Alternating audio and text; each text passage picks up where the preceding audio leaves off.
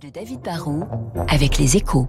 Gresham Banque Privée accompagne les particuliers les plus exigeants dans la gestion de leur patrimoine depuis 1854. Bonjour David. Bonjour Renaud. Emmanuel Macron a annoncé que la France allait construire de nouveaux EPR, mais on a l'impression que ce réacteur est un petit peu maudit. Bah, c'est vrai que pour l'instant, EPR, ça rime plus avec euh, catastrophe industrielle qu'avec euh, incroyable succès technologique et commercial. Euh, L'EPR, en fait, c'est une promesse qui n'a pas été tenue, il faut être clair. Hein. Tous les chantiers d'EPR ont mis plus de temps que prévu et ont coûté bien plus cher que ce qui était programmé. Hein. Celui de Flamanville en Normandie va avoir 14 ans de retard et le coût total est passé de 3 milliards et demi au départ à plus de 20 milliards d'euros à la fin.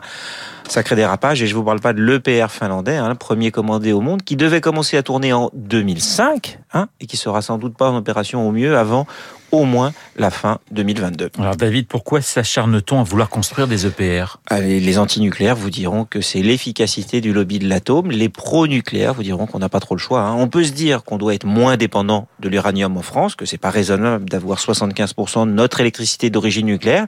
On a peut-être besoin d'un peu plus d'énergie solaire et d'éolienne et proportionnellement de moins de nucléaire. On peut retomber à 50% dans notre mix énergétique, comme on dit. Mais il nous faudra quand même des centrales qui tournent et donc bah, on va avoir besoin de remplacer nos vieilles centrales. Hein. Plus de 50 d'entre elles ont plus de 30 ans.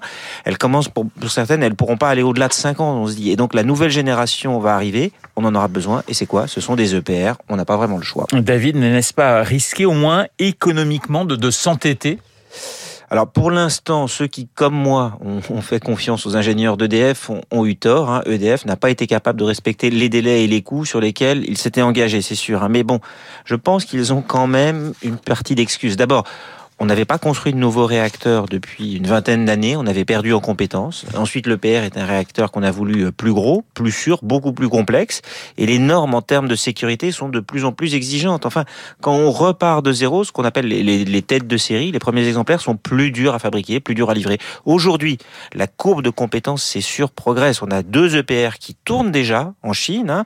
on a un chantier qui avance quand même beaucoup mieux en Grande-Bretagne, et puis si on a des commandes pour six nouveaux réacteurs, on va avoir des économies d'échelle et on va grimper en compétences, on va apprendre de nos erreurs et on va trouver des solutions. Donc oui, je suis quand même confiant, c'est un réacteur qui coûtera cher, c'est sûr, mais on va finir par maîtriser les coûts comme les délais. Le, PR est mal né, il a connu un mauvais départ, mais franchement, je ne pense pas qu'il faille l'enterrer. Le décryptage de David Barrou sur l'antenne de Radio Classique dans une minute, le journal de 8 heures. Je vous rappelle mon invité à 8h15, l'historien Thierry Lenz, pour évoquer évidemment le 11 novembre. Tout de suite la météo.